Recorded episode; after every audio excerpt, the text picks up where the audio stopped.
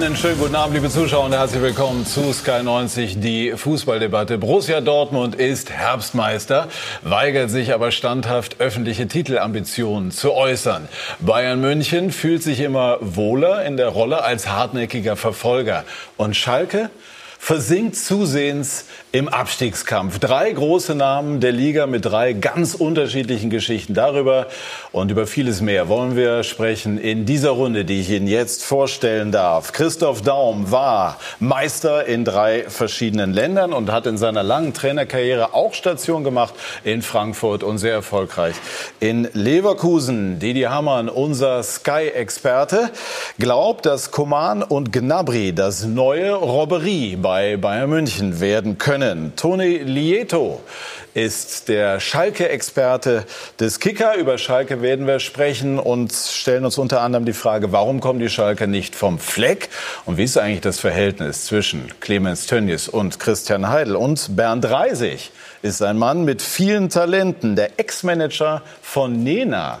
16 Jahre Manager des FSV Frankfurt und Moderator von Bembel und Gebabbel. Herzlich willkommen. Und äh, von Ihnen stammt das hübsche Zitat, ich weiß, ich bin gut. Das wird sicherlich auch meistens so gewesen sein.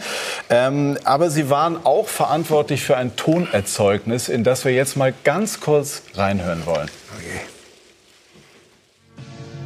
Tausend Stimmen singen, singen unseren Gesang. FSV, FSV.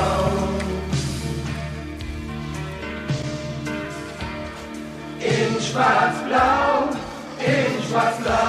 Also ich glaube, wir haben jetzt alle einen guten Eindruck bekommen, ja. basierend auf dem englischen Original von äh, Prince. Haben Sie eine glaubwürdig klingende Ausrede für das, was wir da eben gehört haben? Die Na, Vereinshymne äh, von äh, FSV Frankfurt. Ist eigentlich gar keine Vereinshymne. Das ist wirklich im äh, Suff entstanden. Wir waren auf einer Weihnachtsfeier, waren alle betrunken und sind danach ins Tonstudio. Und da war Nena im Übrigen dabei. Die singt der Background.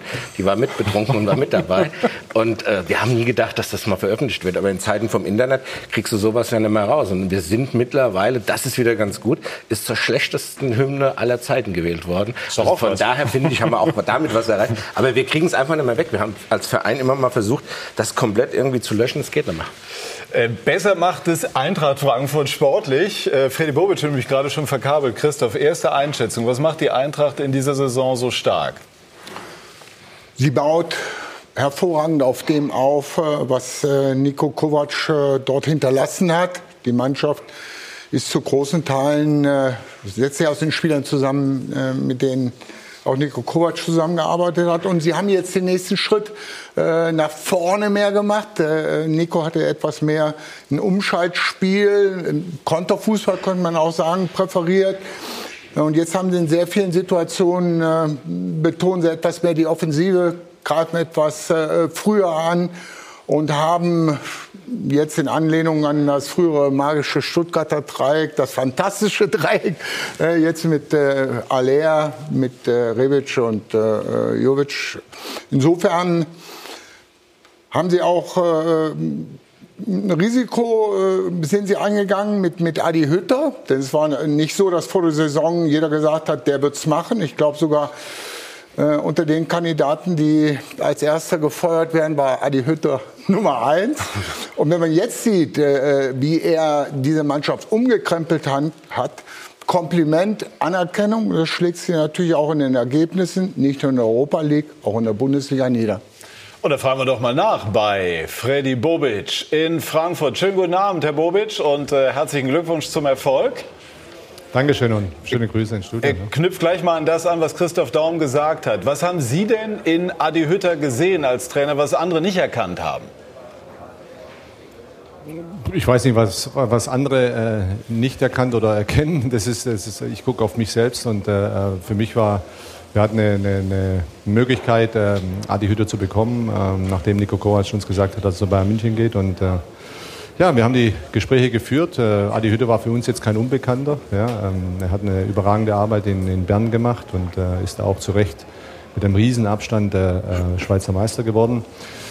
Und seine Art einfach, auch in den Gespr Gesprächen, wo wir zusammen gehabt haben, äh, ja, die hat angefasst, äh, die war einfach gut. Ja, das ähm, hat auch alles das bestätigt, was man bei ihm auch beobachtet hat, was wir auch analysieren lassen haben. Auch ähm, eine kleine Gruppe gehabt, wo wir das auch durchanalysiert haben, die verschiedenen Trainertypen und äh, dann das Gefühl natürlich im persönlichen Gespräch ist auch sehr wichtig, dass du weißt, okay, passt er zu uns, passt er auch zu Eintracht Frankfurt, ja, ähm, und ja, dann haben wir entschieden. Ne? War ganz einfach eigentlich. War es heute ein verdienter Sieg? Es war ein am Ende verdienter Sieg. Ähm, es war ein heiß umkämpftes Spiel. Es war eine, gegen eine wirklich tolle, tolle Mannschaft von Bayer Leverkusen, was die da offensiv auf dem Feld haben und nachher noch Alario gebracht haben, Bailey gebracht haben. Es ist schon äh, eine, wirklich eine tolle Truppe.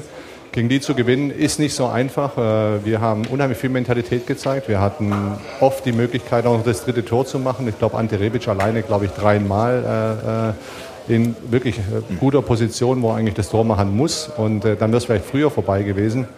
Aber das Spiel war immer spitz auf Knopf, also muss man ganz klar sagen. Aber die Jungs haben sich auch durch unheimlich viel Leidenschaft zum Schluss auch und äh, Einsatzwille auch dann auch verdient, dieses Spiel nach Hause zu bringen. Ja, Freddy, äh, Freddy, bist ja sehr bescheiden auf die Frage mit Adi Hütte eingegangen. Ich glaube, ich will nochmal als Frankfurter erwähnen, ähm, dass es jetzt am Ende einer Saison natürlich einfach ist zu sagen, das ist gut gegangen, aber es gab ja in Frankfurt, der Start war jetzt nicht so berühmt und dann gab es in Frankfurt schon wieder die ersten Diskussionen. Und was Freddy wirklich ausgezeichnet hat, ich glaube, das ist auch das, was einen guten, guten Manager im Verein ausmacht, die haben gestanden und die haben keine Sekunde Zweifel an diesen Trainer gelassen. Und deswegen ist das auch am Ende zu diesem Erfolg gekommen, weil in Frankfurt gab es eine Stimmung und da gab es dann ein paar Leute, zu denen Freddy auch gehörte, die ganz stabil gesagt haben, wir sind davon überzeugt. Und ich finde, das ist eigentlich eine Auszeichnung. Leistung. Ja, das ist auch der Grund, warum das jetzt am Ende so erfolgreich ist. Freddy, lassen Sie uns einmal äh, auf die Tore schauen. Das war Bernd Reisig, das haben Sie jetzt äh, schon an der Stimme erkannt, oder? Ja, habe ich, hab ich erkannt und ja. Dankeschön für die, für die netten Worte. Ja. Es ist so, äh, mich hat es eigentlich gar nicht interessiert, was erzählt wird und äh, was für eine Panik gemacht worden ist, weil Fakt, wenn du einen Pokal gewinnst, dann bist du erstmal gefühlt ganz oben. Da oben zu bleiben ist viel schwieriger und du musst auch Geduld haben. Und äh, wir haben sehr viele Wechsel gehabt, neuen Trainer, viele neue Spieler. Das braucht seine Zeit und äh, wir waren davon überzeugt. Und ich habe mich jetzt nicht äh, so gefühlt, dass ich in Panik irgendwie geraten wäre, sondern ich glaube an das Team, ich glaube an das Trainerteam und äh, auch an, an, den Staff, den wir haben und an die Spieler. Und äh, am Ende des Tages gibt diese Ruhe auch uns recht. Äh, Freddy, jetzt wo wir die Tore gerade sehen, ähm, ihr kommt natürlich über die mannschaftliche Geschlossenheit und das ist, glaube ich, mit eure größte Stärke. Jetzt hat ja jeder in den letzten Wochen gesprochen von den drei vorne, äh, zu. Recht auch. Ein Spieler, der überragende Leistungen gebracht hat in den letzten Wochen, auch heute wieder. Etwas unterm Radar ist Philipp Kostic. Vielleicht ein Wort zu ihm. Für mich ist er nicht unterm Radar, für mich ist er heute wieder überragend gewesen. Also auch zum Schluss. Er macht auch das Tor, ähm, er bereitet eins vor. Ähm, äh, was er auf der, auf der Seite da abliefert, Woche für Woche, ist unfassbar, ist wirklich äh, äh, ganz großer Sport. Marschiert wirklich die Linie rauf und runter. Aber auch in den letzten zehn Minuten, wo, wo er wirklich, ich weiß nicht, wie viele Sprints, intensive Sprints er wieder gemacht hat, ist er immer, immer wieder noch marschiert über die Seite, hat Freistöße rausgeholt, hat die Uhr runterspielen lassen dadurch. Ähm, ganz, ganz große Leistung von ihm, ähm, große Mentalität, guter Junge, und äh, zu Recht haben wir auch an ihn geglaubt und ich ja. bin glücklich, dass er bei uns ist. Ja, hat er, hat er alles beim HSV gelernt, Freddy Bobic. Äh, da Costa, der das erste ja, Tor gemacht hat. Du mit deinem HSV immer. Genau. Einmal bringe ich ihn immer unter, ich habe eine Wette laufen. äh, da Costa, der das erste Tor gemacht hat, auch enorm wichtig. Welchen, welchen Wert hat er? Er hat einen, einen, großen Wert. Er hat natürlich auch profitiert von, von dem Ausfall von Timmy Chandler, ähm, der, der, operiert werden musste. Und er hat die Chance beim Schopfer einfach gepackt. Er hat es auch schon in der letzten Saison einige Male gezeigt, nicht so konstant. Jetzt muss er spielen, spielt, entwickelt sich weiter, macht es richtig gut auf der rechten Seite, ist torgefährlich, bereitet Tore vor, marschiert, macht. Äh, äh so viele ähm, haben wir nicht. In, in, ist, ja noch, ist ja noch Deutscher, glaube ich, auch noch. Also der könnte ja, könnte ja auch noch für, für höhere Aufgaben äh, da sein, wenn er weiter lernt und weiter, weiter an sich arbeitet. Und das macht er. ist ein guter Junge. Wenn ich überlege, als wir ihn geholt haben, war er gefühlt die Nummer drei auf der Position in, in Leverkusen. Und äh, ähm, ist jemand, der unheimlich viel Mentalität besitzt und arbeiten möchte und auch sich verbessern möchte. Und äh, das zeigt er und es freut mich für ihn unheimlich was er jetzt gerade in der Vorrunde jetzt hier spielt. Muss aber natürlich in der Rückrunde auch noch zeigen. Klar. Freddy, Bernd Reisig hat mir vorher eine Geschichte erzählt, die er gemeinsam erlebt hat. Und ich finde, die Zuschauer sollten die auch erfahren. Ja, der Freddy erinnert sich vielleicht noch, wir waren damals mit der Fußballschule vom FSV Frankfurt, war er dabei und hat gesagt, ich unterstütze das. Und wir hatten, glaube ich, sechs oder sieben Stützpunkte und sind die mit dem Helikopter abgeflogen. Und im Vogelsberg sind wir ein riesiges Nebelfeld rein und mussten notlanden. Und ich hab, äh, bin tausend Tote gestorben. Er war relativ cool, muss ich sagen. Aber das Witzige war dann, wir sind wirklich auf dem Feld gelandet, da gab es keine Straße und nichts und mussten dann ein Taxi rufen. Und der Hubschrauberpilot hat uns die Navigationsdaten durchgegeben, weil wir wussten gar nicht, wo wir sind. Wir konnten dem Taxifahrer gar nicht erklären, wo wir eigentlich sind. Und der hat uns dann 20 Minuten abgeholt. Du erinnerst dich auch bis an dein Lebensende daran, oder? Absolut, äh, war, war, war ein toller Tag. Äh, war mal wirklich, habe ich Hessen kennengelernt von oben und äh, klar, runter kommst du immer am Ende des Tages. Deswegen ja, war ich auch ganz entspannt. Weh, was ja. willst du machen? Hast du also genauso cool war der auch da. Der hat runterkommen wir auf alle Fälle. Genau, also wir lernen jetzt einfach, Freddy Bobic hat enorme Nervenstärke in allen Situationen, die das Leben so bieten kann. Dankeschön, Freddy Bobic und Grüße danke rüber auch, schöne Grüße. Ja, danke. Tschüss. Ne? Ja, Toni. Was die Frankfurter ja auch ganz, ganz toll machen, ist, äh, finde ich, diese Herangehensweise in der Europa League. Das äh, finde ich äh, besonders, äh, wobei ich sagen muss, schade, dass es besonders ist, weil so eine Herangehensweise musst du eigentlich, glaube ich, immer an den Tag legen. Die Herangehensweise, das wirklich ernst zu nehmen Natürlich. und alles reinzuschmeißen. Natürlich, also wenn, wenn die Leipziger sagen, äh, das Wichtige ist jetzt die Bundesliga, das andere interessiert uns die, äh, jetzt nicht so, finde ich persönlich das fast schon peinlich. Das kann man, kann man so nicht sagen, finde ich. Nein, das äh, muss man aus erstmal der Sicht der Fans sehen. Die zahlen Eintrittspreise, die nehmen sich frei, die reisen mit, die investieren und die haben dann auch zu Recht äh, äh die Erwartungshaltung, äh, dass jeder Spieler sein Bestes für, für die Fans gibt. Also ähm, für mich völlig unverständlich, wenn man so ein Ziel erreicht hat. Man arbeitet eine Saison darauf hin. Äh, das dann in irgendeiner Art und Weise äh, äh abzuschenken, ist vielleicht für mich, äh, vielleicht übertreibe ich jetzt etwas, schon, schon fast Selbstbetrug. Ähm, kann ich überhaupt nicht äh, verstehen, von daher vollkommen nicht d'accord, wunderbar äh, wie die ähm, Teilnehmer in diesem Jahr die Sache überwiegend ernsthaft angegangen sind. Ich glaube auch nicht, dass die Leipziger das abgeschenkt haben. Äh, sie wären auch gerne äh, weitergekommen und äh, die Hoffenheimer waren in der Todesgruppe drin. Äh, da mache ich auch keinen Vorwurf. Insofern äh, haben wir jetzt sehr viele Punkte geholt in der, in der Fünfjahreswertung und haben einen riesen Abstand jetzt äh, zu den Franzosen und kommen sogar den Italienern etwas näher. Wie ist es als äh, langjähriger FSV-Manager? Welches Verhältnis unterhält man zur Eintracht und wie nehmen Sie es wahr? Wie hat es äh, die Eintracht geschafft, auch emotional in dieser Stadt so verankert zu sein, wie das sich jetzt im Moment von außen darstellt? Wir haben ja in Frankfurt eine ganz interessante Geschichte. Das ist wirklich die einzige Großstadt in Europa, oder Großstadt in Europa, wo zwei Vereine miteinander können. Es gibt diese Rivalität nicht. Also wenn du jetzt nicht gerade um die 1900 geboren bist, dann gibt es diese Rivalität nicht. Also wir haben zweimal Davon gegeneinander sind sogar jetzt nicht mehr so viele genau, da. Ne? Wir haben zweimal gegeneinander sogar gespielt, als die Eintracht abgestiegen ist in der zweiten Liga. Und dann standen die Fans zusammen im Stadion und haben transparent gemacht, zwei Herzen in einer Brust. Wir sind alles Frankfurter Jungs. Macht das mal in München, macht das mal in Hamburg, in Mailand oder wo auch immer. Ja, äh, auch auch der Polizeieinsatz war an diesem Tag so friedlich wie noch nie zuvor. Das ist eine sehr eigene Geschichte, die Frankfurt hat. Und das zeichnet uns auch. Ergo ich auch. Ich freue mich natürlich, wenn die Eintracht gewinnt, seitdem sie spielt gegen FSV. Und äh, wie hat die Eintracht den Pokalsieg genutzt? Total clever. Also ich habe vorhin so ein bisschen äh, scherzhaft gesagt, ich glaube, es gibt mittlerweile keinen mehr in Frankfurt, der den nicht mal in der Hand hatte. Die haben den richtig benutzt, auch für Marketing und das ist auch gut so, weil wenn du nach all den Jahren diesen Pokal holst und auch so, wie er geholt worden ist, sind ja alle nach Berlin gefahren und haben gesagt, das Ding ist Bayern, die lassen sich das nicht nehmen, weil sie auch keine so tolle Saison gespielt haben. Und dann, ich war selbst auch im Stadion, das ist einfach, das sind diese Fußballmärchen und dann hat die Eintracht das ganz clever genutzt. Emotional ist seit diesem Tag, seit dem Pokal Pokalsieg die Eintracht in Frankfurt extremst gut positioniert. Wäre es nicht eine gute Idee gewesen, sich da mal Nena zu schnappen mit ihren Kontakten und vielleicht mal eine Hymne aufzunehmen? Für die Eintracht. Die Eintracht hatte wunderbare Hymnen. In Herzen von Europa. Also das ja. ist, äh, das kann man immer toppen. Außerdem ja. haben Sie ja gemerkt, mit Hymnen bin ich nicht so gut. Okay. Ja, also die Eintracht, die die. Ne? Soll ich? Ich, ja. äh, ich habe einige Freunde in Frankfurt und habe die auch letzten, letzt vor zwei Tagen äh, gesehen. Da ist eine Euphorie, ein Boom, das kann man sich gar nicht vorstellen. Die lieben die Eintracht ähm, und jeder geht dahin. Also die, die, die Leute, die äh, Frankfurter sind da alle an Bord. Denen gefällt natürlich unheimlich, äh, was da im Moment passiert. Ergebnis aber auch der Fußball, der gespielt wird, dass du da wirklich elf Jungs auf dem Platz hast, die sich den Hintern aufreißen für die, für die Stadt, für die Mannschaft. Ähm, und das ist schon äh, bemerkenswert. Und dann, wir werden ja nachher auf die Schalker kommen, äh, Transferpolitik, Spieler zu holen. Dann kurz vor Schluss noch mal einen Kevin Trapp zu holen. Da muss ja sagen, du holst einen neuen Torwart und dann einen Trapp zu holen, wo du weißt, er ist möglicherweise zu haben, äh, ein absolut, äh, absolut meisterhafter Schachzug. Seinen Vorgänger haben wir jetzt am Mikrofon bei Uli Potowski. Bitte schön. Ja, Herr Radetzky, wie war denn das heute hier in Frankfurt äh, mit der Begrüßung? Haben die Leute sich gefreut, Sie zu sehen?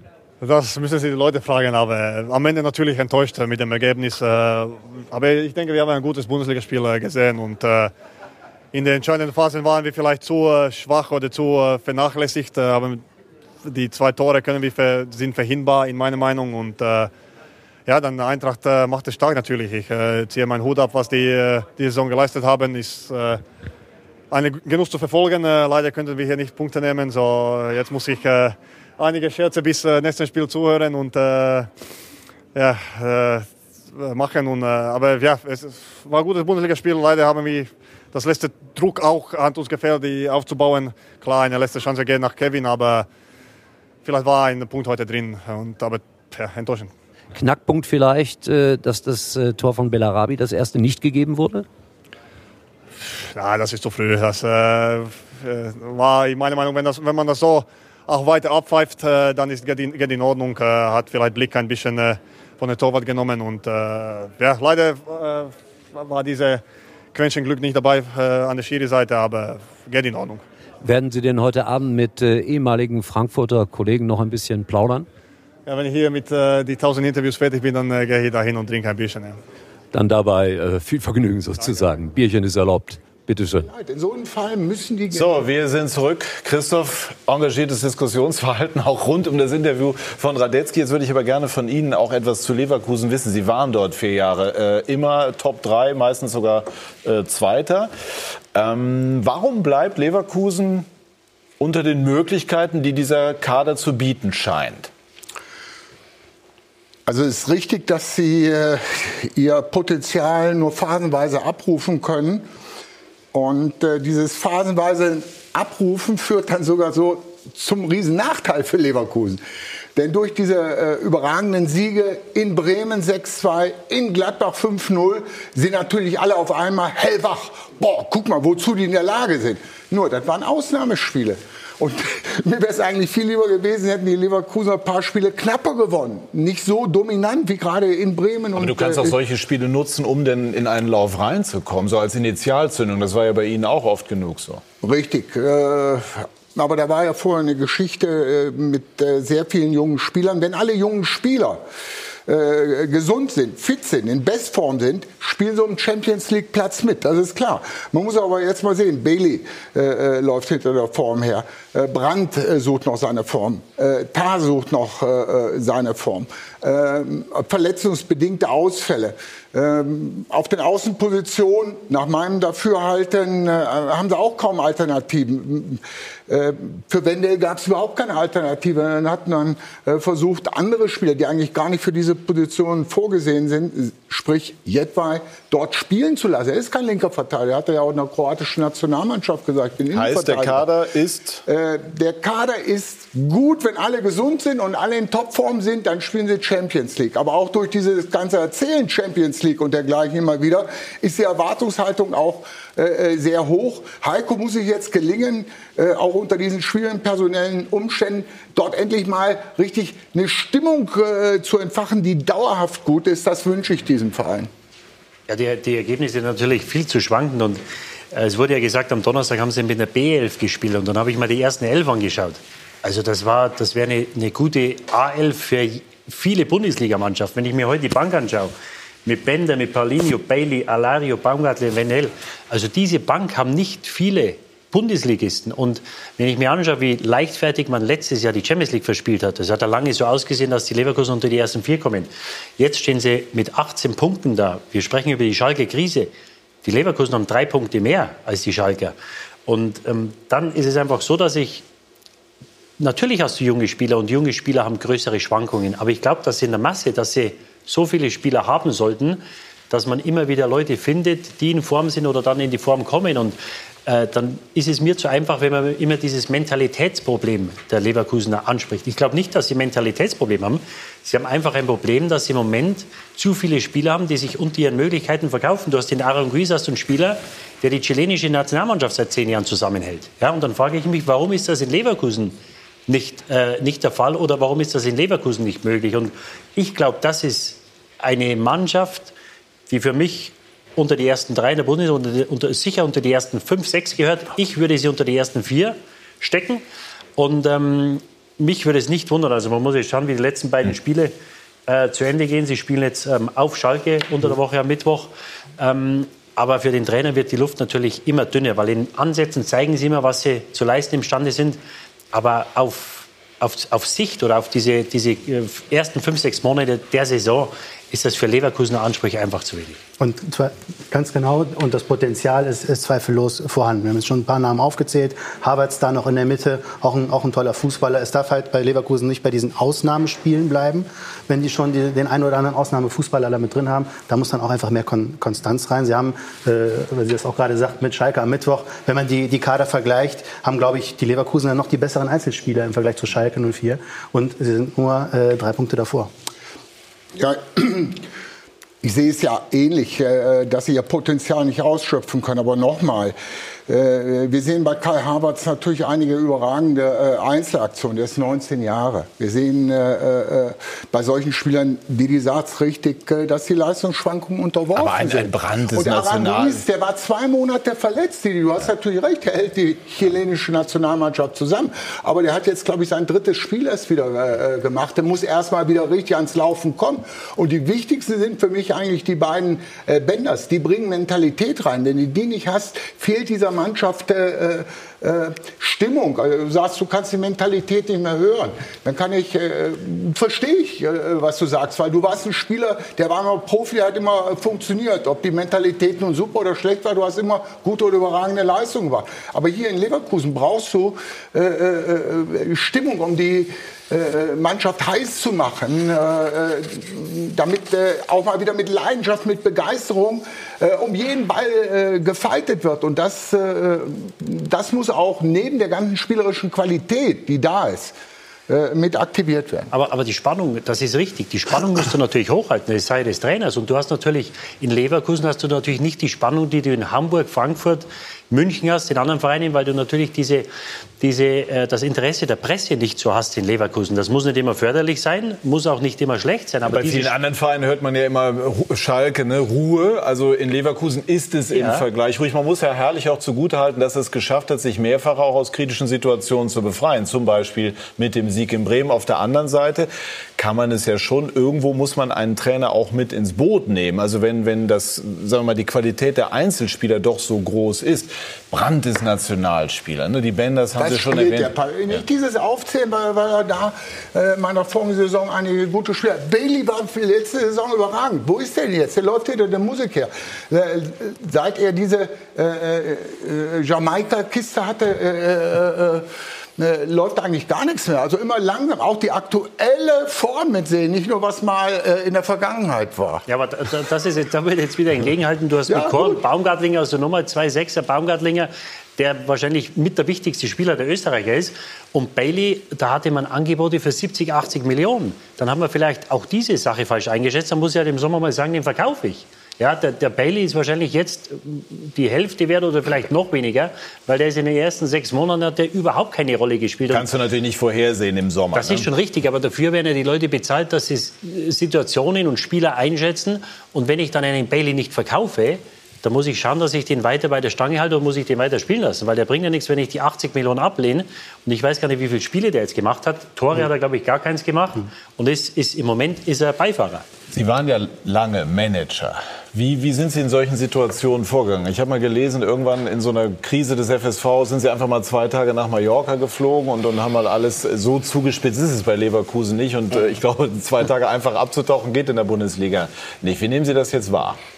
Das ging bei uns, das war eine spezielle Situation. Wenn du das in der Bundesliga leistest, das war damals, kannst kurz erzählen, war, wir sind aus der Winterpause gekommen, waren Tabellenletzter, haben eine unheimlich tolle Vorbereitung gespielt, waren euphorisch und haben gesagt, jetzt reisen wir das Ding. Haben das erste Spiel in Fürth äh, 0 zu 5 verloren, dann kommen so die schlauen Sprüche vom Manager, lieber einmal 0 zu 5 als 5 mal 1 zu 0, diese Standards und so. Ich und dann sind da wir aber nicht dran glaubst du nicht dran, natürlich nicht. Ne? Und dann sind wir nach Hause gefahren und haben gesagt, naja gut, so ein Ausrutscher, jetzt das Heimspiel, wir haben so eine tolle Vorbereitung gespielt und verlieren gegen Duisburg wieder 5 zu 0 ja, zu Hause. Da war das Ding gegessen. Wird schon schwerer, ne? Zwei- dann war das gegessen.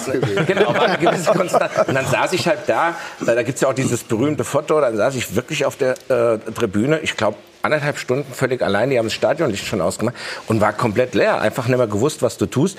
Und dann habe ich gesagt, jetzt machst du Folgendes, ich bin wirklich nach Hause, habe meine Sachen gepackt und bin um 5.40 Uhr nach Mallorca geflogen, habe das Handy ausgeschaltet und habe zwei Tage am Stück ohne irgendeinen äußeren Einfluss nachgedacht, bin zurückgekommen, habe zum Trainer gesagt, wir müssen meiner Ansicht nach die und die und die Spieler rausschmeißen, wir müssen meiner Ansicht nach das und das machen, habe mit dem Trainer eine Diskussion geführt, wir waren uns in fast allen Punkten einig. Dann habe ich gesagt, wir müssen das jetzt auch tun. Wenn du auch der Ansicht bist, dass das richtig ist, dann tun wir das. Und dann haben wir es gemacht. Dann habe ich irgendwie, da habe ich gesagt, ich gehe mit auf die Bank, wollte eigentlich ein Zeichen mal setzen, bin dann mit auf die Bank. Dann haben wir völlig glücklich dann das nächste Spiel 0-2 in Paderborn gewonnen und dann war alles richtig. So ist das halt im Fußball. Ne? Das sind ja immer diese Dinge. Du hast ja recht, die, wenn du sagst, dafür werden die Leute bezahlt. Aber dann muss man auch ehrlich sein und, und muss immer sagen, es gibt natürlich auch so Dinge, wo, wo viele, nehmen wir jetzt mal Schalke, das Beispiel haben wir gesagt, ich fand, dass die im Sommer eine sensationelle Einkaufspolitik gemacht haben. Ja? Ich würde aber gerne noch, ich würde gerne bei Leverkusen an- bleiben. Nein, Ja, aber am bleib mal Beispiel lieber- festmachen. Ich will es ja. am Beispiel festmachen. Natürlich hast du immer die Situation, dass nicht nur die Verantwortlichen sagen, das ist klasse, wie wir das äh, gemacht haben, und dann stellt sich das später als nicht klasse heraus, sondern wir doch auch. Und das ist immer so, wo ich sage, vorsichtig mit solchen Weisheiten. Äh, Jetzt weiß ich auch, dass in Leverkusen nicht alles gut gegangen ist. Am Beispiel Schalke, bei Leverkusen gebe ich dir sogar innerlich in ein paar Punkten sogar recht, aber Schalke hätte ich auch gesagt, dass, die haben richtig gut eingekauft. Und jetzt weiß ich, dass es nicht so war. Gut, aber ähm, bleiben wir noch mal bei, bei Leverkusen. Also geht jetzt der Vorwurf eher Richtung Spieler im Sinne von rufen ihr Potenzial nicht ab oder wie viel Kritik auch an Herrlich ist berechtigt, auch in dem Sinne, dass man sagt, ein Trainer hat auch damit zu tun, dass die Spieler die PS auf die Straße bringen. Also die Spieler müssen natürlich ihr Potenzial äh, abrufen, aber da ist ja der Trainer dann äh, auch der entscheidende Mann, äh, das zu erkennen und das dann auch auch umzusetzen. Äh, letztes Jahr hat es gut funktioniert in der Hinrunde. Leon Bailey haben wir gerade gesagt, das beste Beispiel. Äh, da fragt man sich ja, ist es jetzt so, dass er einfach in der, damals äh, über seinen Möglichkeiten gespielt hat und jetzt auf ein Normalniveau zurückgestutzt wurde? Oder hat er dieses Potenzial immer noch nach wie vor in sich, kann es aber noch nicht abrufen? Also da muss der Trainer dann ansetzen, denke ich. Darf ich mal, ist wirklich der Trainer verantwortlich für das Potenzial der Mannschaft ausschließlich? Abrufen. Das Abrufen des Potenzials. Das, ist das wirklich so? Das ist wirklich so. Das ist eine äh, meiner Hauptaufgaben, die ich habe. Also ich muss Die alleinige, du bist alleinig dafür zuständig, dass die Mannschaft ihr Potenzial abruft. ja. Ähm, das ist meine Hauptverantwortung. Äh, mir muss es gelingen, innerhalb der Mannschaft Strukturen aufzubauen, die natürlich dann auch, äh, sagen wir mal, für Selbstreinigungs- oder Selbstaktivierungsprozesse sorgen. Aber die Inizi Initiative geht auch wieder von mir aus. Und äh, ich muss natürlich auch äh, äh, Prozesse rechtzeitig er erkennen. Äh, wo stürzt einer ein bisschen ab? Wo äh, wird einer leichtsinnig? Wo verliert er äh, so ein bisschen Kontakt zum Boden? Wo kommt vielleicht auch äh, eine zu hohe Erwartungshaltung hinsichtlich eines Spielers auf? Also ich bin für sehr viele Dinge im Bereich, äh, ich nenne das immer wieder der Einstellung, äh, äh, mitverantwortlich. Und das beginnt eben mit jeder Ansprache in der Kabine, mit jedem Training, mit jeder Mannschaftsbesprechung äh, äh, lebe ich etwas vor den Spielern. Äh, und wenn ich dann sehe, äh, äh, dass einige nicht mitziehen, ja, dann werde ich schon intervenieren. Aber ich brauche auch, und da äh, hoffe ich, dass Dini mir auch zustimmt, ich brauche natürlich auch Leute innerhalb der Mannschaft, äh, äh, die das mit in die Mannschaft hineintragen, die auf dem Spielfeld Dinge umsetzen. Man spricht immer vom verlängerten Arm des Trainers. Muss nicht unbedingt der Mannschaftskapitän sein. Äh, Insofern muss ich auch dafür sorgen. Das ist meine Hauptaufgabe. Leider wird es heute oft nur noch vom Matchplan her gesehen, dass alle also irgendwo äh, Aber wenn ich dazwischen gehen darf, dann ist es also nicht ganz unfair, wenn man, wenn man dem Trainer dann auch oder den Trainer da in die Mitverantwortung nimmt. Wenn wir jetzt Heiko also macht das auch selber mit sich. Ist doch nicht der Heiko, der sagt, ich habe damit nichts zu tun. Ich bin ja eher derjenige, der den etwas verteidigt. Das bin ich jetzt. Aus Überzeugung? Aus äh, Verbundenheit. die sich wie äußert? Ich war in Leverkusen. Leverkusen ein toller Verein. In den letzten äh, zehn Jahren waren sie achtmal international dabei, sechsmal äh, in der Champions League, zweimal in der Europa League. Und äh, tolles äh, äh, Stadion, tolles Publikum, auch mittlerweile eine Fankultur, die sich äh, sehen lassen kann. Und Heiko Herrlich eben ein äh, äh, Trainer, der unheimlich wissbegierig ist, der sich weiterentwickeln äh, will. Der auch für gute Werte steht. Für sehr gute Werte steht. Ich schätze ihn als Mensch unheimlich und ich hoffe, dass die gemeinsam äh, dort die Kurve kriegen, aber jetzt bist du wieder dran. Ganz so gut sieht es nicht aus, was Kurve kriegen anbelangt. Ja, gut sieht es nicht aus. Und äh, es gab ja vor einigen Wochen den, äh, äh, die Aussage von Rudi Völler, dass er sagt, der Trainer muss jetzt bis Weihnachten liefern. Ähm, was mir halt nicht gefällt, sie haben eine unheimliche Qualität. Wir haben das Spiel gehabt hier gegen Bremen 6-2 und dann verlieren sie die nächste Woche oder unter der Woche verlieren sie gegen Hoffenheim zu Hause 4-0.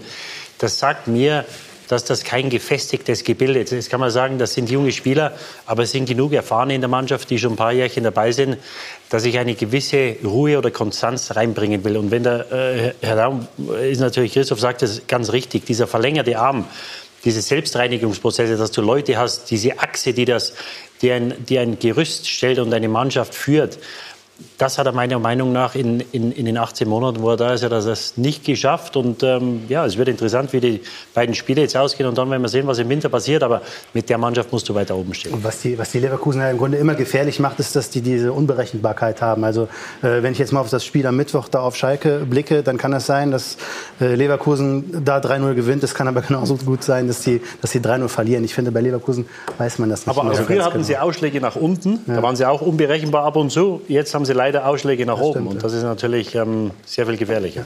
Gut, also ich glaube, das haben wir jetzt soweit besprochen. Christoph Daum hat ja auch erklärt, woher die Ausschläge kommen können. Wir wollen gleich, gutes Stichwort, über Schalke sprechen. Bei SK90 die Fußballdebatte. Bis dahin.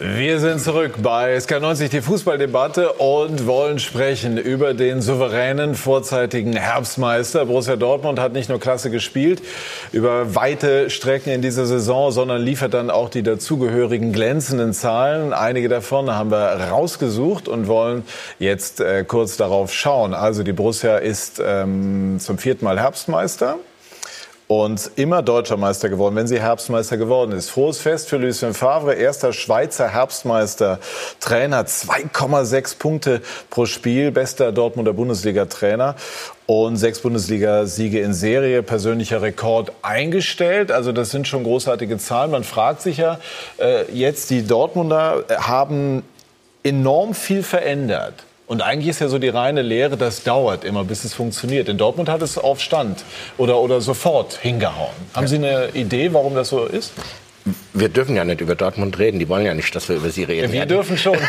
Die Wir verbieten ja jedem darüber zu Ja. reden, dass sie ein Favorit sind. Nee, es ist beeindruckend. Also Dortmund ist äh, in der Saison wirklich äh, eine Mannschaft, wo es wahnsinnig viel Spaß macht, auch hinzugucken und äh, auch beeindruckend, wie die das eben in der kurzen Zeit trotz diesen Riesenumbruchs hingekriegt haben. Das zeigt auch wieder, dass ein Umbruch alleine noch mal per se äh, immer klar aussagt, dass es erstmal lange dauern muss. Die Dortmund haben bewiesen, dass es nicht lange dauern muss und die spielen einen überragenden Fußball. Also ich sehe jedes Spiel von denen mit Herzenslust. Ja, aber sie geben sich verbal deutlich defensiver als auf dem Platz. Auch Lucien Favre hat das gestern nach der errungenen Herbstmeisterschaft so gehandhabt.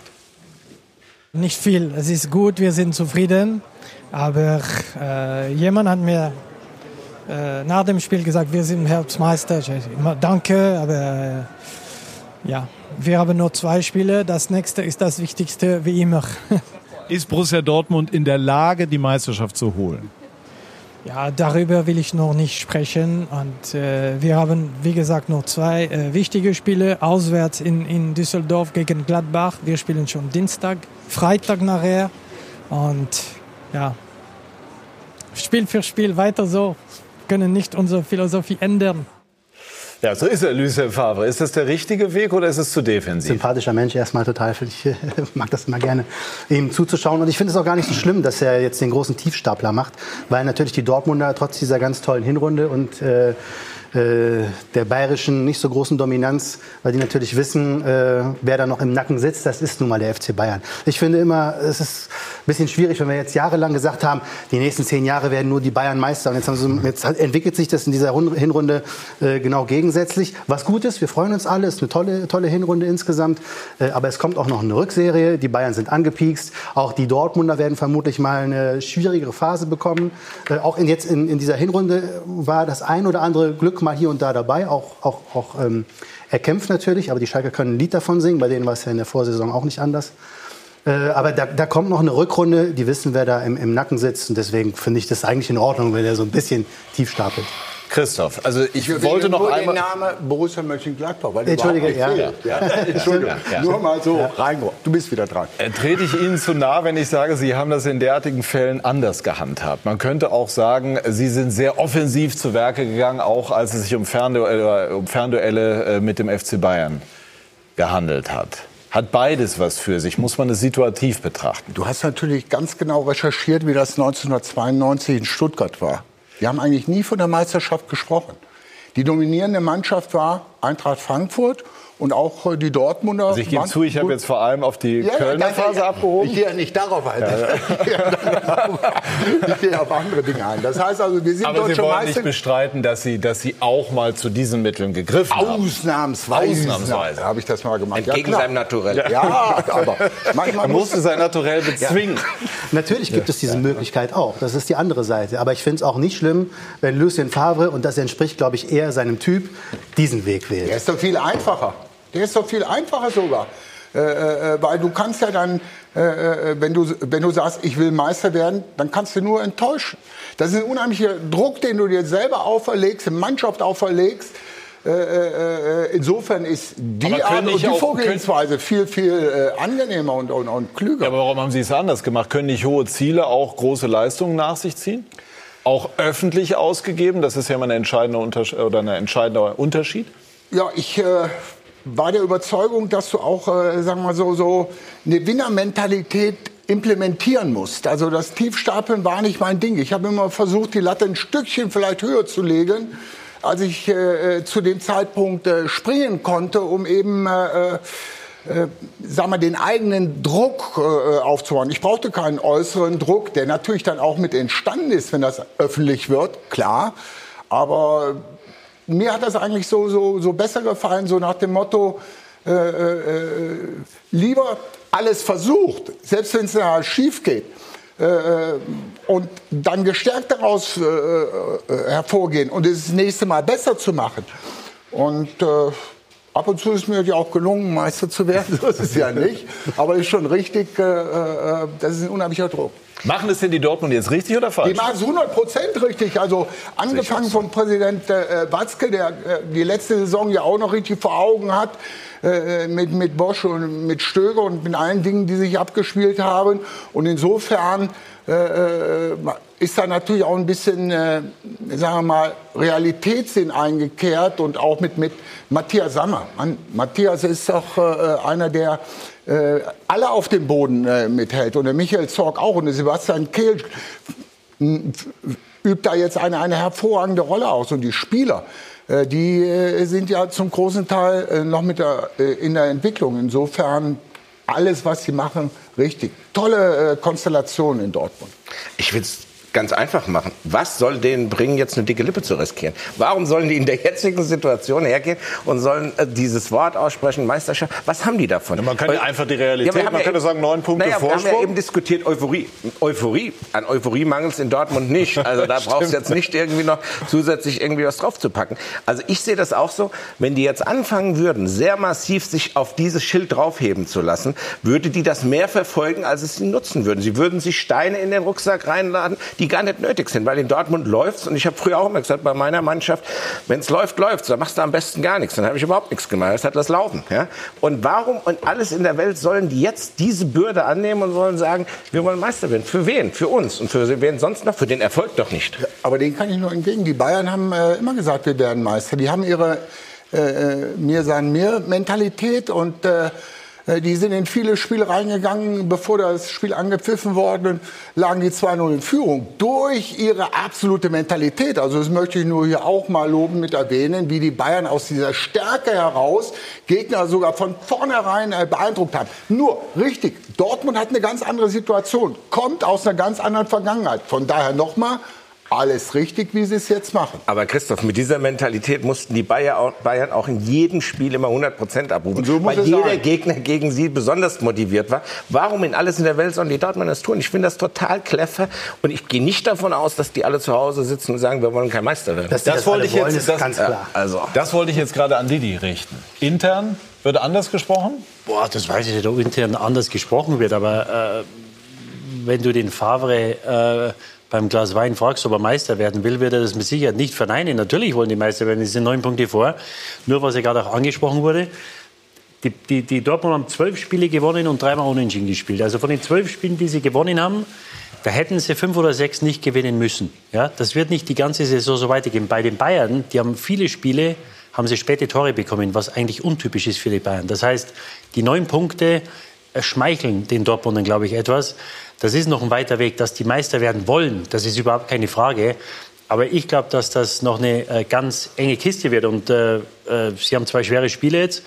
Ähm, ich, sie haben, glaube ich, von den letzten sechs Spielen haben sie, glaube ich, fünf mit einem Torunterschied gewonnen. Und sie, wie du richtig sagst, sie haben herzerfrischenden Fußball gespielt. Nach vorne, da geht die Post ab. Aber es war nicht immer alles unter Kontrolle. Das war auch gestern nicht der Fall. Die Bremer haben das toll gemacht. Die waren dann mit auf Augenhöhe. Wobei ja du- schon defensiv auch ein Markenzeichen von Favre ist. Absolut. Nur, Ganz, mit die wenigsten oder glaubst du sogar Ja, die wenigsten Gegentore. aber aber es, es war nicht immer so, dass du sagst, die haben jetzt Mannschaften an die Wand gespielt und, und, und, und im zweiten oder dritten Gang Spiele gewonnen. Und äh, das war mit Sicherheit in den letzten Wochen oder über die ganze Saison. Ich erinnere mich an das Frankfurt-Spiel zu Hause, Augsburg zu Hause. Es waren alle Spiele, die man nicht hätte gewinnen müssen. Und ich glaube, sie machen das richtig, bin ich äh, völlig äh, bei den Jungs hier. Aber das wird noch ein ganz, ganz weiter Weg. Ich glaube, dass das dieses Jahr noch sehr, sehr eng wird. Das glaube ich auch. Und äh, dass die Meister werden wollen, ist überhaupt keine Frage. Natürlich wollen sie das.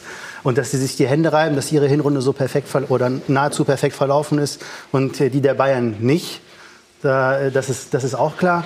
Äh, die, in der Rückrunde steht und fällt, glaube ich, auch vieles mit Marco Reus. Bei dem weiß man ja, der kann immer mal verletzt ausfallen. Diese Hinrunde äh, ist er davon verschont geblieben. Äh, Paco Alcácer hat wahnsinnig tolle, tolle Werte. Ich bin eher skeptisch, ob das äh, die nächste äh, Halbserie auch noch mal so Bestand hat. Erfahrungsgemäß ja eher nicht. Und ich glaube eher, die Bayern werden stärker sein als in der Hinrunde und dann kann das äh, noch mal noch mal richtig eng werden. Und, und ich glaube, ein großer Unterschied nach dem Winter, wenn du jetzt, wenn sie jetzt die zwei Spiele ordentlich über die Bühne bringen und mit sieben oder neun Punkten da in die Winterpause gehen, in der Winterpause werden dann die Fragen kommen, dann hast du auf einmal etwas zu verlieren, weil viele Leute, ihre Fans auf alle Fälle, äh, werden erwarten, dass sie Meister werden. Und dann hast du natürlich einen anderen Druck, einen psychologischen, wo du weißt, wo du nicht sagst, wenn wir gewinnen, Klar. dann bleiben wir sieben, acht, neun Punkte davor. Da müssen wir dann gewinnen und das ist ein anderer Druck. Deswegen dämpfen Sie möglicherweise jetzt auch die Erwartungen. Ich habe die Dortmunder allerdings mehrfach gesehen. Ich habe den Eindruck, sie sind sehr, sehr stabil. Also es paaren sich da auf ideale Weise Handschrift oder, oder Vorgehensweise des Trainers mit breitem Kader, mit Spitzenspielern, mit Mentalität. Machen schon einen guten Eindruck. Ähm, weniger gut im Moment Schalke, Toni, Ihr Verein. Wir haben zunächst, äh, bevor wir über Schalke diskutieren wollen, die Analyse der Krise von Vinko Bicanic. Sagen wir mal so. Es gab schon gemütlichere Sonntagvormittage auf Schalke, ist aber auch schon wieder eine ganze Weile her. 1 zu 1 in Augsburg. In der ersten Halbzeit haben sie uns aufgefressen. Es ist wichtig, Mentalität zu zeigen. Und wir haben eher den Fuß weggezogen, statt, statt hinzuhalten. Es war, war ein bisschen zu weich. Mal zur Erinnerung, vor sieben Monaten ebenfalls in Augsburg. Schalke feiert am 33. Spieltag die Vizemeisterschaft, die Rückkehr in die Champions League. Und jetzt? Jetzt müssen sie sich und der Welt einen schizophrenen Status quo erklären, nämlich diesen. Dass wir in dieser Saison in der Champions League weitergekommen sind, dass wir im DFB-Pokal weitergekommen sind und, und spielen natürlich eine beschissene Bundesliga-Saison aus vielerlei Gründen. Aber jetzt zu behaupten, alles, was vor sechs Monaten alles gut war, ist auf einmal alles schlecht und wir sind alles Blinde. Ähm, muss ich ehrlich sagen, dem kann ich nicht ganz so folgen. Das finde ich auch äh, ein bisschen schade. Schade, aber man muss mit ziemlich wenig zufrieden sein zurzeit als Schalker. An sportlicher Kritik gibt's eh schon genug um die Ohren. Zu Trainermaßnahmen wie der Einwechslung eines Abwehrspielers als Notstürmer in Derby. Nur zum Beispiel. Aber eines muss ich auch sagen. Natürlich ist es momentan eine ja, sehr heftige Berichterstattung und wir haben hier nur noch Flops auf dem, auf dem Feld rumlaufen. Aber immer mehr wachsen auch Zweifel an der Kaderplanung des Managers. Heidel, angetreten vor zweieinhalb Jahren, um einen Umbruch und eine Weiterentwicklung voranzutreiben, aber mit Weinziel. Als Trainer hat es nicht funktioniert. Und jetzt mit Tedesco? Man fragt sich. Stimmen die sich auf diese Neueinkäufe ab oder kauft Heidel einen Spieler Uth, der natürlich Hoffenheim und Schalke, das kann ich nicht vergleichen. Die Spielweise total unterschiedlich. Hoffenheim offensiv, Fußball pur, Schalke Mauertaktik nach hinten. Also was soll dann Uth? Bei Rudi lange Bälle über das Mittelfeld. Rudi ist einer der Spiel, will Kurzpassspiel, Spiel aufbauen und die Bälle fliegen ja zu 80 Prozent über Rudi hinweg. Geredet wird seit neuestem darüber, Boss Tönnies erwäge, Heidel einen Berater in Transferfragen zur Seite zu stellen. Das kam nicht so gut an. Es ist für uns, für mich eigentlich völlig ausgeschlossen, einen externen Berater, der einmal im Monat vielleicht vorbeikommt und ein Gespräch führt. Weil ich, da, da sehe ich keinen Sinn in dieser Geschichte. Man hatte schon über Namen spekuliert. Auch der von Sky-Experte Christoph Metzelder wurde genannt, aber der sagt sowieso. Am Ende ist das Thema doch im Moment allein schon deswegen tot, weil es jetzt einfach, öffentlich geworden ist, weil auch klar ist, dass Christian Heidel und der Aufsichtsrat da aktuell eine unterschiedliche Meinung zu haben. Also wer von möglichen geeigneten Kandidaten wäre jetzt noch bereit, in so einem Szenario äh, so einen Posten anzufangen. Mag dieses Thema erledigt sein, so wird ein anderes Schalke erstmal weiterverfolgen. Das Thema, das man wie nennen kann.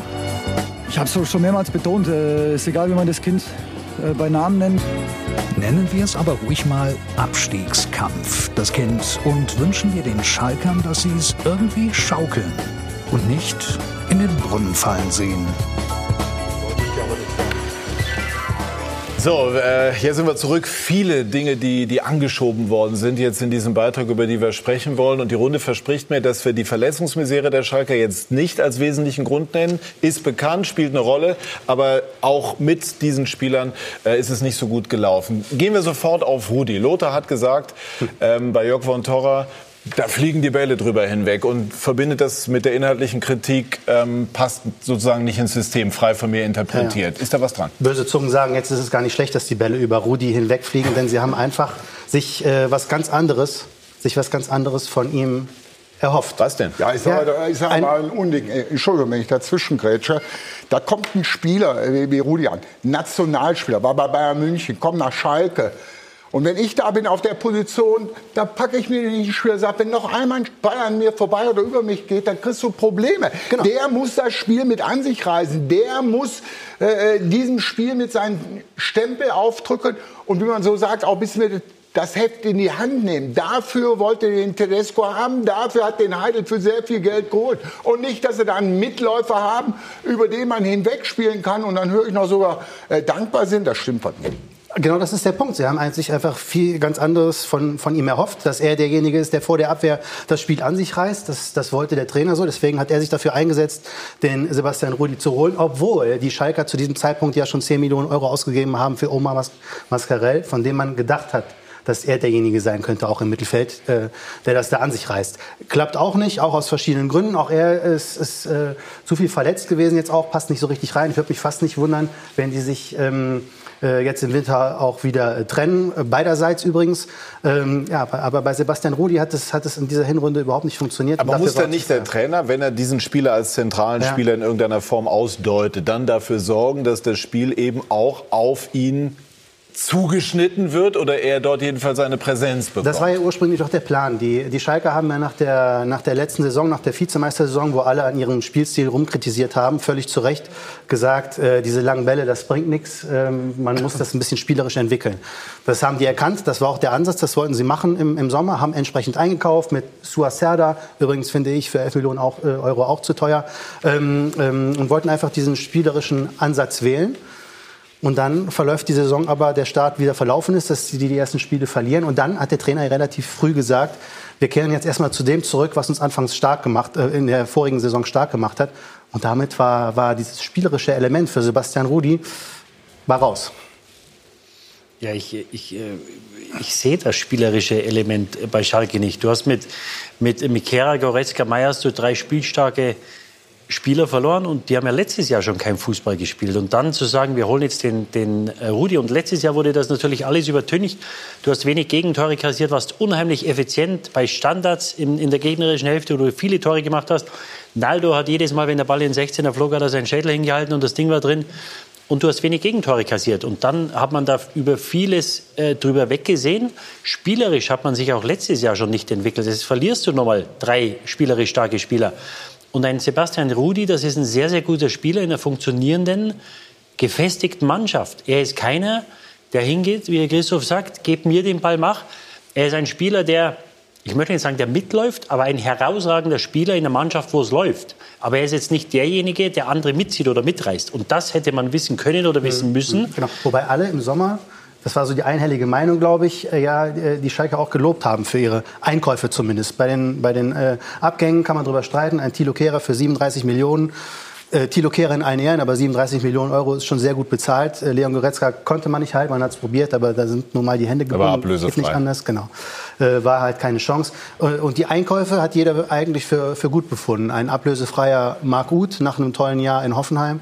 Äh, Salif Sané für, für 7 Millionen Euro festgeschrieben, auch ein, toller, toller Preis für ihn. Da hat man ja gedacht, er und Naldo zusammen, die sind ja, wenn man sie aufeinander stellt, vier Meter groß. Wer soll denn da noch, wer soll denn da noch irgendwie äh, Da greift der alte Spruch von? Otto Rehagel, Größe kann man nicht lernen. Das Ja. bezog sich damals Ja. auf die Innenverteidiger. Und da muss man die Frage Ja. stellen, das hat äh, die Diana auch gerade angesprochen, da muss man die Frage stellen, wie kann das denn sein, dass diese Standardstärke völlig, völlig weg ist? Ja, Letztes unter Jahr- anderem ist ja Naldo äh, seltener auch dabei. Das, das das ist vielleicht auch ein Grund. Ne? Wir sehen übrigens, wir haben gerade noch mal die ganzen Neuzugänge aufgelistet.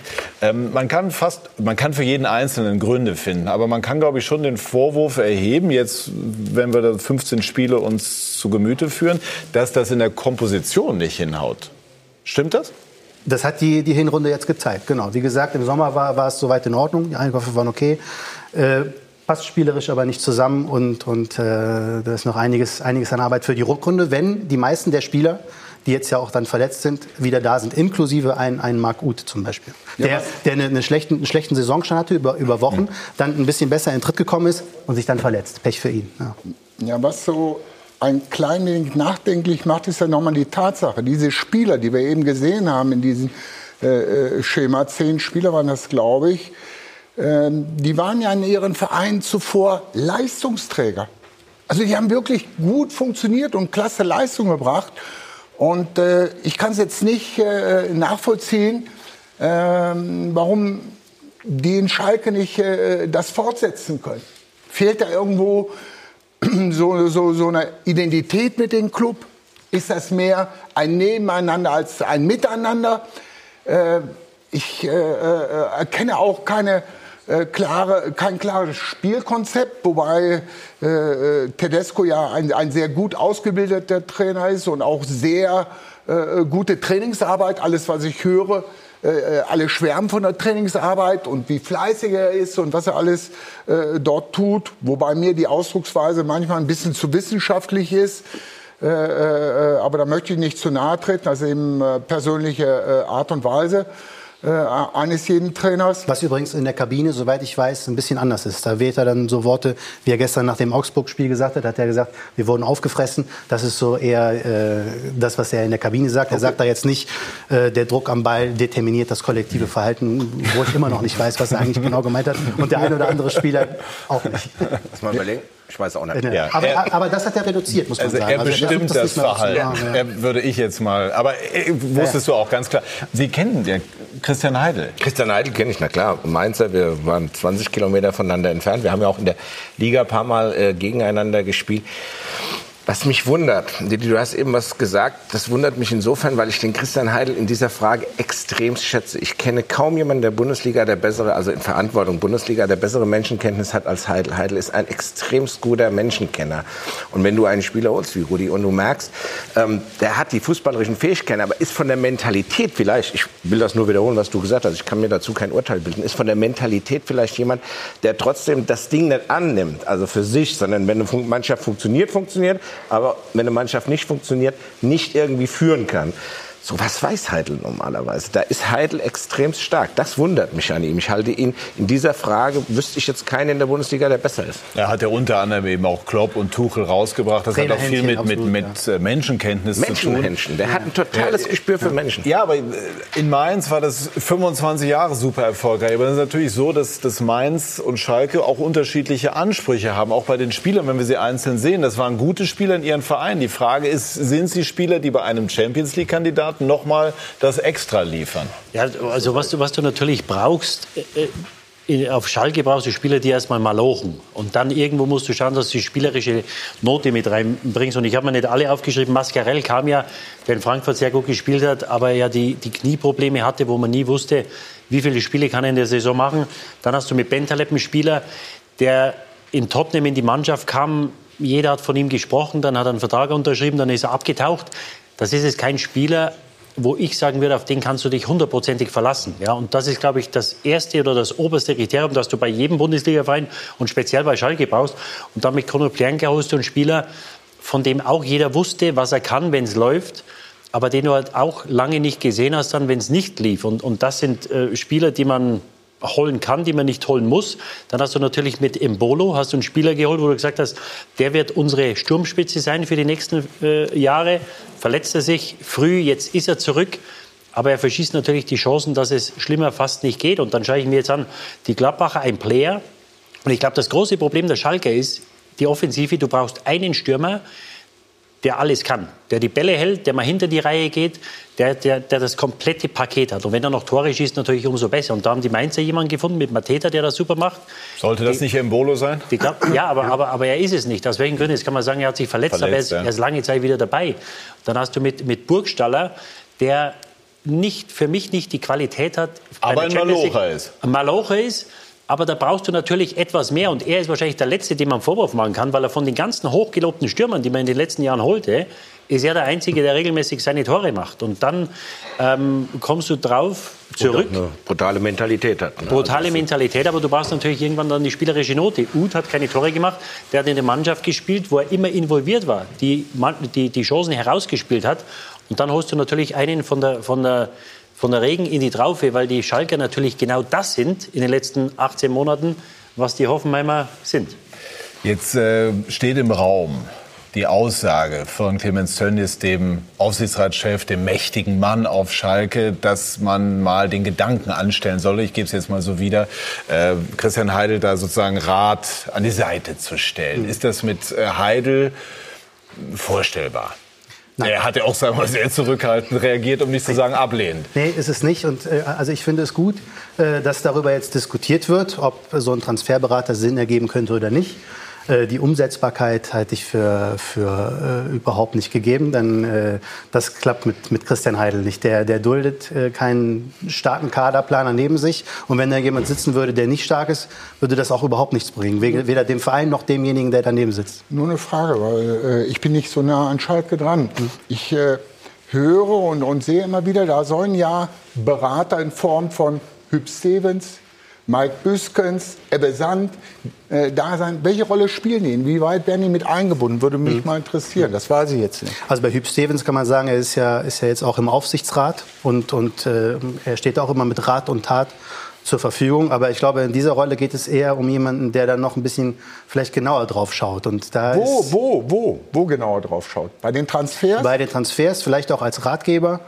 Und äh, so einen könnte man sich in der jetzigen Konstellation auf Schalke eher nicht vorstellen, so wie die Struktur jetzt, jetzt gerade ist. Ich glaube, dafür müsste Ich die glaube, es ist Struktur auch einfach ein Ton. bisschen Ne? Also Büskens und Sand sind jetzt, glaube ich, Repräsentanten, aber nicht Ja. in irgendeiner Form ähm, unmittelbar sozusagen eingebunden. Und Typ ist halt im, im Aufsichtsrat. Ich würde gerne aber noch mal die, die Einschätzung zu äh, Berater Christian Heidel. Ja, ich teile die Einschätzung. Christian ist ein Alpha-Tier. Ein totales Alpha-Tier. Äh, Tönnies ist auch ein Alpha-Tier. Ja. Und wir wissen ja, mit zwei Alpha-Tieren ist nicht immer ganz einfach. Ich glaube, das ist für Christian jetzt auch eine neue Situation, weil natürlich Mainz jetzt gar nicht von der Tradition und von der Größe des Vereins, von der Mentalität ist Mainz immer was anderes gewesen. Mainz ist ein Stück weit ein, ja, eine Oase, ja, da kannst du in Ruhe arbeiten, da kannst du was entwickeln. Das hat ihn ja immer ausgezeichnet, dass er unheimlich viel Zeit hatte, unheimlich viel Ruhe hatte. Er konnte auch mal, äh, da konnten auch mal Dinge nicht funktionieren. Das hat niemanden verrückt gemacht. Das hätte er aber wissen müssen. Also, dass das in Schalke definitiv nicht gegeben ist. Ich finde im Übrigen, ähm, äh, by the way, also ich finde, dass Schalke extremst lange schon ruhig war. Also jetzt die, die für Schalke-Verhältnisse ist das ja schon eine ganze Dekade. Ja? Ist ja, äh, das, was er in Mainz gemacht hat, diese Entwicklung, das macht er übrigens jetzt auf Schalke auch. Und das rechnen Sie ihm hallo hoch an. Sie schätzen ihn sehr dafür, dass er da einiges entwickelt. Er sieht sich ja selber ja auch als, als Entwickler, als Visionär. Das ganze äh, Vereinsgelände wird, wird umstrukturiert, damals schon angestoßen unter Horst Hells Zeiten. Äh, aber es kostet 95 Millionen Euro. Das soll bis 2021 fertig sein. Da klemmt er sich total dahinter. Das ist, das ist äh, absolut sein Ding. Da redet ihm auch keiner dazwischen. Das macht er gut.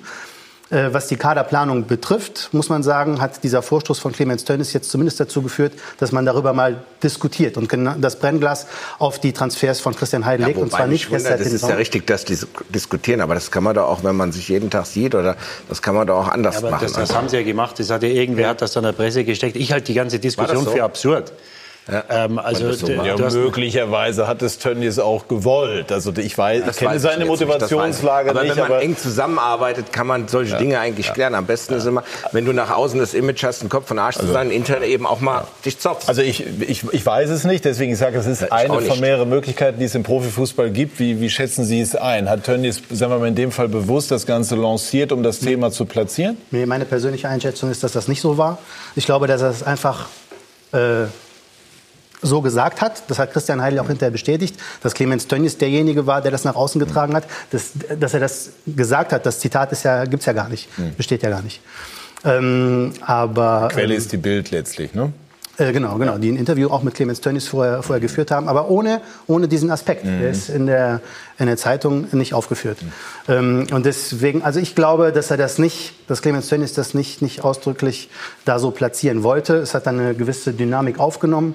Äh, Christian Heidel war auch überhaupt nicht erbaut darüber, das ist ja auch klar. Es hat auch intern, äh, weiß ich, ganz schön, schön geknallt zwischen den beiden. Ähm, was ja. Ja. nicht schlimm ist, das muss ja nicht heißen, Das dass jetzt ein Riss da ist. Mhm. Genau. Äh, ähm, Und zu was führt das? Also kann es auch dazu führen, dass also die Vorstellung, äh, dass, dass Christian Heidel einen Berater bekommt, äh, scheint eher äh, abwegig zu sein. Aber die Vorstellung, dass Heidel theoretisch einen höher rückt, sozusagen der, der Vorstandschef wird und dann ein Sportdirektor mit den entsprechenden Konst äh, Kompetenzen installiert wird, ist die reell? Das, das ist ein Modell, das ich mir vorstellen könnte. Äh, da will ich jetzt nicht zu viel verraten, müsste man vielleicht morgen den, den Kicker abwarten. Ähm, Aber das ist tatsächlich ein Modell, das ich mir vorstellen könnte. Ich weiß, dass das äh, 2016 so war, als Clemens Tönnies dann auch Christian Heidel holen wollte als, äh, aus Mainz, dass das zumindest ein Modell war, mit dem er äh, ihn ein bisschen gelockt hat und äh, Christian Heidel da auch nicht ganz abgeneigt gewesen ist. Auf lange Sicht zu sagen, du wirst unser Vorstandsvorsitzender mit dem Blick auf das große Ganze als Entwickler, habe ich ja gerade gesagt, äh, das ist alles in Ordnung soweit. Ähm, das Problem an der Stelle ist natürlich, es ist jetzt gerade überhaupt nicht die Zeit dafür. Alle diskutieren über Christian Heidel und seine Transfers, wenn man sie unter das Brennglas legt, sind nun mal über den Zeitraum dieser zweieinhalb Jahre gesehen äh, nicht aufgegangen. Insbesondere die teuren, könnte man gleich auch noch mal im Detail was zu sagen. Äh, es ist einfach die völlig falsche Zeit, darüber zu sprechen, ob jetzt der richtige Zeitpunkt für eine Beförderung wäre. Gut, äh, aber damit auch kein falscher Eindruck entsteht. Christian Heidel hat über 25 Jahre im Profifußball gezeigt, dass er weiß, was da passiert. Also es ist Ich jetzt bin, ja auch, nicht so. ich bin auch felsenfest davon überzeugt, wenn die den lassen, dass sich alles, was die jetzt investieren, auszahlen wird. Also ich bin, der Heidel ist ein Langstreckenläufer. Ja? Der wird am Ende erfolgreich sein, hundertprozentig. Also ich habe äh, große Hochachtung. Du musst aber natürlich auch im Hier und Jetzt erfolgreich Das ist, sein. das ist, absolut, absolut. Das ist ja genau das Problem. Und das ist jetzt die Frage. Was machst du jetzt? Entscheidest du jetzt im Moment Tabellenplatz, drei Punkte vom Abstiegsplatz? Triffst du dort eine Entscheidung? Oder bist du von dem überzeugt, was den Typ ausmacht, was er eben auch bewiesen hat, was du ja eben selbst gesagt hast? Also ich kann nur aus meiner eigenen Erfahrung dazu sagen, dass das äh, Transfergeschäft, bezeichne ich äh, den ganzen Bereich jetzt als äh, äh, Scouting-Bereich, ein unheimlich zeitintensiver ist.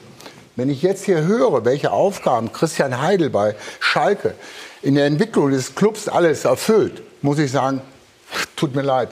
Dann kann ich nicht ein hundertprozentiger Scouting-Profi sein. aufstellen. Wenn, wenn, wenn ich euch sage, was wir in Leverkusen für eine Zeit investiert haben mit unseren ganzen Brasilianern, wo es nachher hieß, es muss zwei Brasilien geben, wo Leverkusen äh, Scout und äh, der Rest der Bundesliga. Aber wenn ich jetzt hier das Scouting-System offenlegen würde, mit wie vielen äh, Personen wir permanent dran gearbeitet haben, äh, um da die beste Information zu bekommen und nicht nur die Information, äh, äh, wie viel Zweikämpfe hat er gewonnen, wie schnell läuft er, wie viel Tore hat er geschossen, sondern auch die sogenannten Soft Skills, also die, die, die charakterlichen Eigenschaften oder Interpersonal Skills, das heißt Kommunikationsverhalten innerhalb äh, der Mannschaft, wie verhält er sich äh, gegenüber dem Schiedsrichter, wie verhält er sich beim Foul, beim Rückstand und so weiter. Wir haben also auch so viele weiche Faktoren mit hinzugenommen. Und wenn ich euch sage, wie viele Stunden und Tage wir daran saßen, um einen Spieler dann zu durchleuchten, wenn ich das alles höre, Entschuldigung, Ja, ja. was Christian Was- Heil da was- was- da äh, könnte man vielleicht äh, Dinge optimieren oder verbessern. Genau, das wäre nämlich auch noch so ein Ansatz. Ganz kurz, was für Personen waren das, die damals äh, dieses Scouting äh, gemacht Toni, haben in der ersten Phase? Gedanken festhalten, wir Ja. sprechen gleich weiter. Weise noch hin auf Champions League Auslosung. Schalke, nicht vergessen, ist im Achtelfinale. Ne? Und morgen ab 11.30 Uhr können Sie das Ganze bei Sky Sport News HD verfolgen oder auf skysport.de. Wir machen gleich weiter bei Sky 90 die Fußballdebatte, sprechen noch ein bisschen über Schalke und wenn noch Zeit bleibt, auch über die Bayern.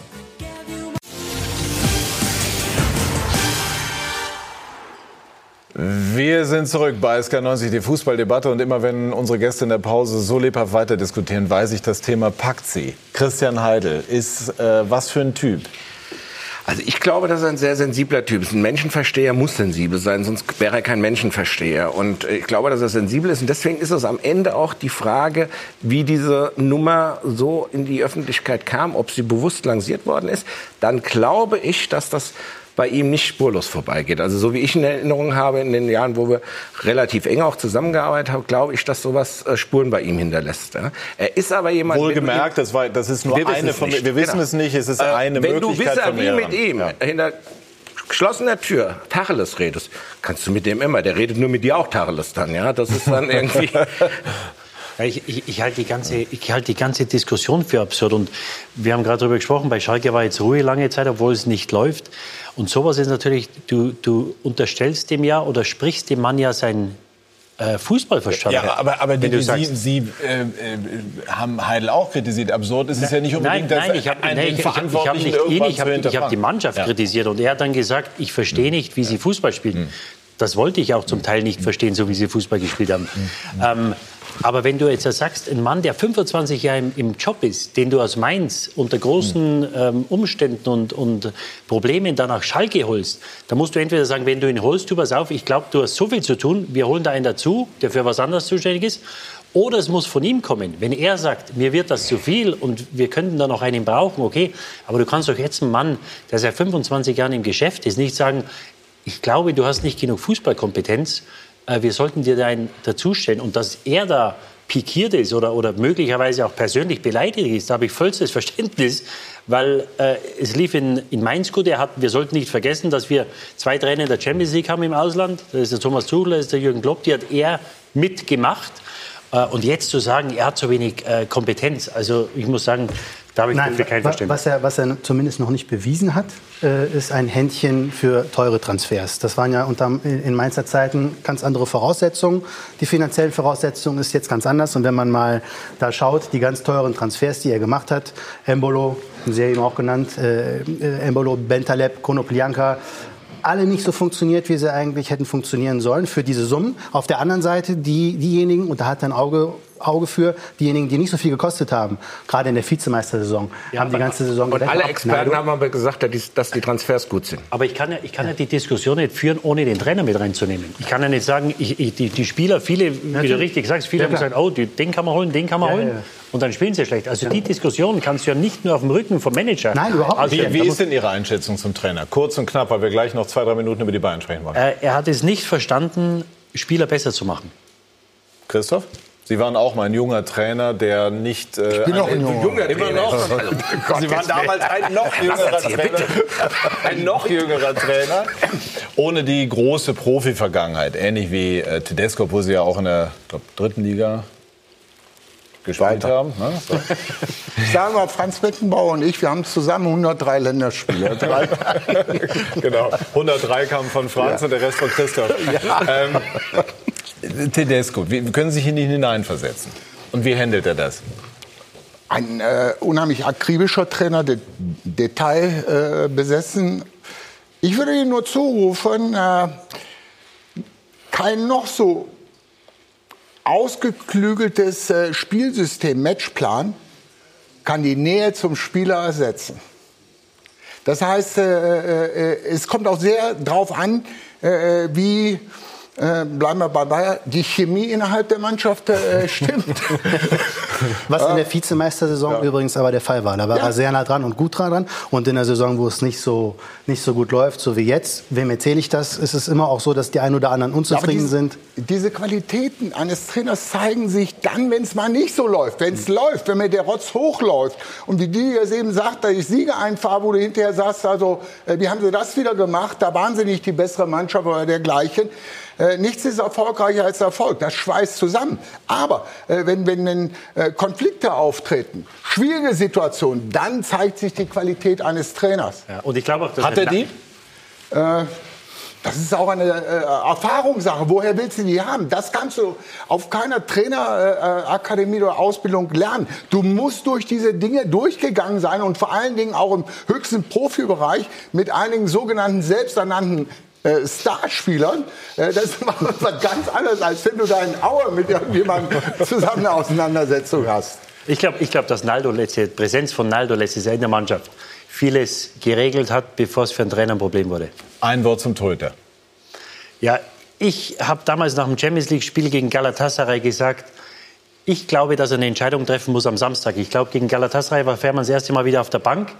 War für mich überraschend, dass ein Torwart sich erstmal auf die Bank setzt, bevor er wieder spielt.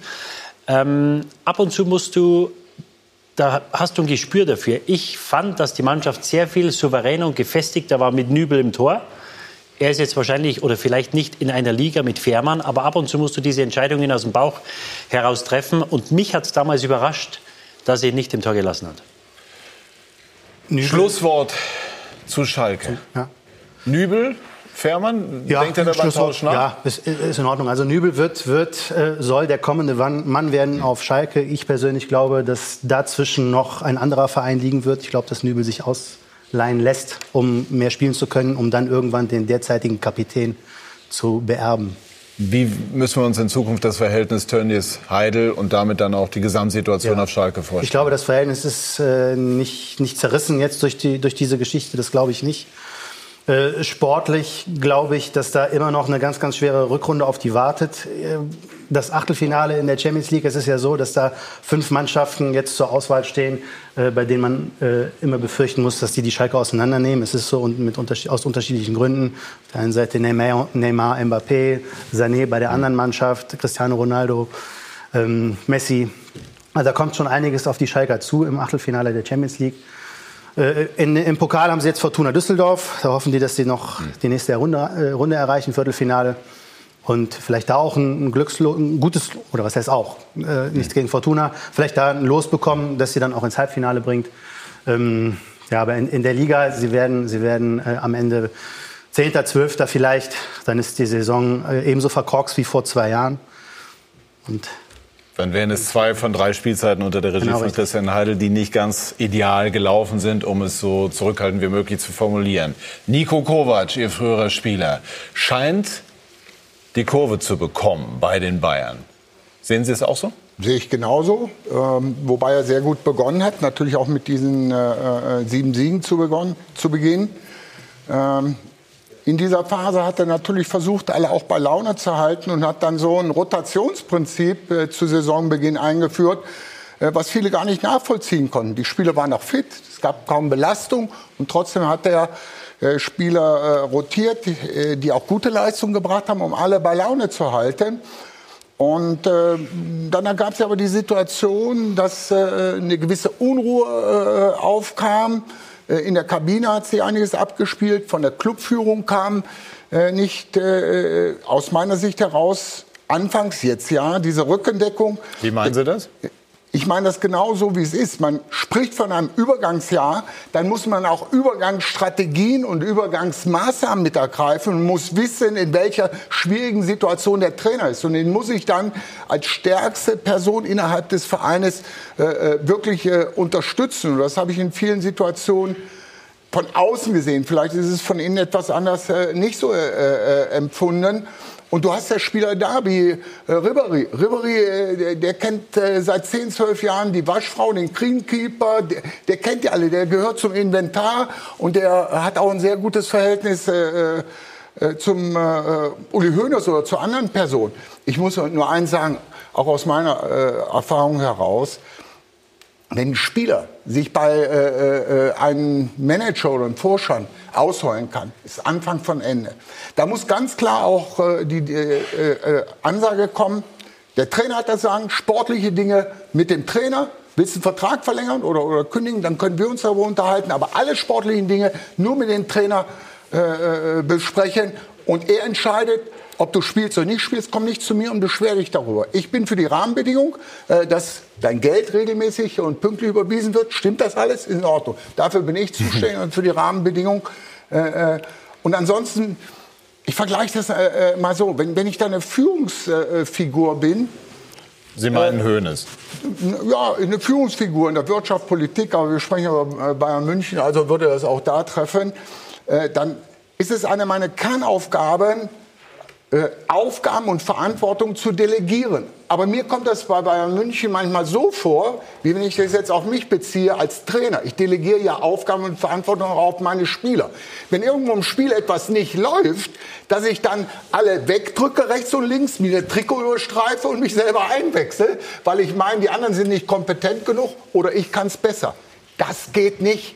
Ich muss also dort auch ganz klar in dieser Übergangssituation äh, diese Leute, ob das Salihamidzic ist, ob das äh, Niko Kovac ist, stärken äh, äh, äh und unterstützen. Und das habe ich nicht gesehen. Nico hat sich aber jetzt freigeschwommen, auch eine wichtige Erfahrung für ihn. Und ich glaube, der wird gestärkt daraus hervorgehen. Klasse, Nico. Also ich kann das nur zu 100 Prozent unterstreichen. Das ist so, ich habe ja lang genug den Job gemacht. Wenn Spieler zu dir kommen, sich ausholen wollen, die Tür abschließen. Und zwar sofort und sagen, das hat hier nichts zu suchen. Ich habe meinen Spielern früher immer gesagt, ich bin für deinen Vertrag bei der Einstellung zuständig und ich bin dafür zuständig, wenn du rausfliegst, wenn der Trainer zu mir sagt, den will ich nicht mehr haben. Das sind meine zwei Aufgaben, wo wir was direkt miteinander zu tun haben. Hat Weil, Hoeneß allerdings über viele Jahre auch mit Erfolg gehabt, mit dieser Vorgehensweise. Ja, also man muss auch immer versuchen, fair zu bleiben. Hoeneß versucht natürlich ein bisschen diese Emotionen, die Bayern München ja auch so als Familie im Ausgemacht hat, du weißt das noch, versucht er natürlich auch ein bisschen aufzusaugen. Und er versucht auch den Spielern so eine Vaterfigur zu sein. Das hat ja auch jahrelang funktioniert. Aber was tödlich ist, wenn frustrierte Spieler, und es gibt halt in so einem Kader immer elf, zwölf, die frustriert sind, weil sie gerade nicht spielen, sich bei dir ausholen, das ist für einen Trainer eine Katastrophe, weil sie gehen in der Regel von dir runter und erzählen in der Kabine, ich habe eben mal mit dem und dem geredet der sieht das auch so wie ich. Ja? Obwohl du das vielleicht gar nicht gesagt hast. Ja? Du tust damit alle Spekulationen aufmachen. Und das ist für einen Trainer ganz, ganz schwierig. Was ich beeindruckend finde, und deswegen glaube ich auch, dass er gut dahin passt, äh, Kovac hat extrem Ruhe bewahrt in dieser ganzen Situation. Ich fand, der war extrem cool. Ja, es gibt ja dann auch Trainer, die dann meinen, auch über die Medien einen raushauen zu müssen. Und ich fand zum Beispiel da vor dieser berühmten Bayern-Presse kommen, wie cool der da reagiert hat und auch so. Der hat sich nicht anmerken lassen, diesen Druck. Und ich glaube, das ist eine Aufgabe, die musst du bei Bayern beherrschen, sonst hast du da überhaupt keine Chance. Das ist eine Grundvoraussetzung für Bayern. Kann er noch Meister werden? Ja, klar. Äh, kann er, wie, wie realistisch ist es? klar äh, festgestellt, das kann er äh, werden. Und äh, die Bayern werden auch in der Rückserie äh, wieder viel, viel stärker werden. Und noch ganz klar, also mit äh, dem, was ich eben gesagt habe. Bayern München ist das Lebenswerk von Uli Hoeneß. Und er versucht jetzt auch da Nachfolger aufzubauen. Das glaube ich auch. Also insofern ähm, ergeben sich auch dort äh, jetzt Gedanken hinsichtlich der Zukunftsplanung, die, die für richtig und geeignet halte. Äh, wobei es wichtig ist, äh, dass ich auch mal klar und deutlich äh, Oliver Kahn äußern könnte, sollte und nicht nur andere über ihn. Äh, ähm, das wäre auch eine wichtige Sache. Es war eine sehr, sehr lebendige Runde. Ich bitte um Entschuldigung, dass ich oft dazwischen gehen musste. Die Zeit hat einfach immer wieder mal äh, gedrängt. Wir haben die Bundesliga, die englische Woche steht nämlich an am Dienstag und am Mittwoch und am Dienstag im Programm. Ähm, Gladbach-Spiel gegen Nürnberg, Dienstag ab 17.30 Uhr und unter anderem Fortuna Düsseldorf gegen Borussia Dortmund. Äh, am Mittwoch dann die Bayern gegen Leipzig, also Bundesliga und gleich hier direkt im Anschluss alle Spiele, alle Tore. Ich bedanke mich ganz herzlich für diese lebhafte Diskussion und bei Ihnen, liebe Zuschauer, für Ihr Interesse. Machen Sie es gut. Tschüss und auf Wiedersehen.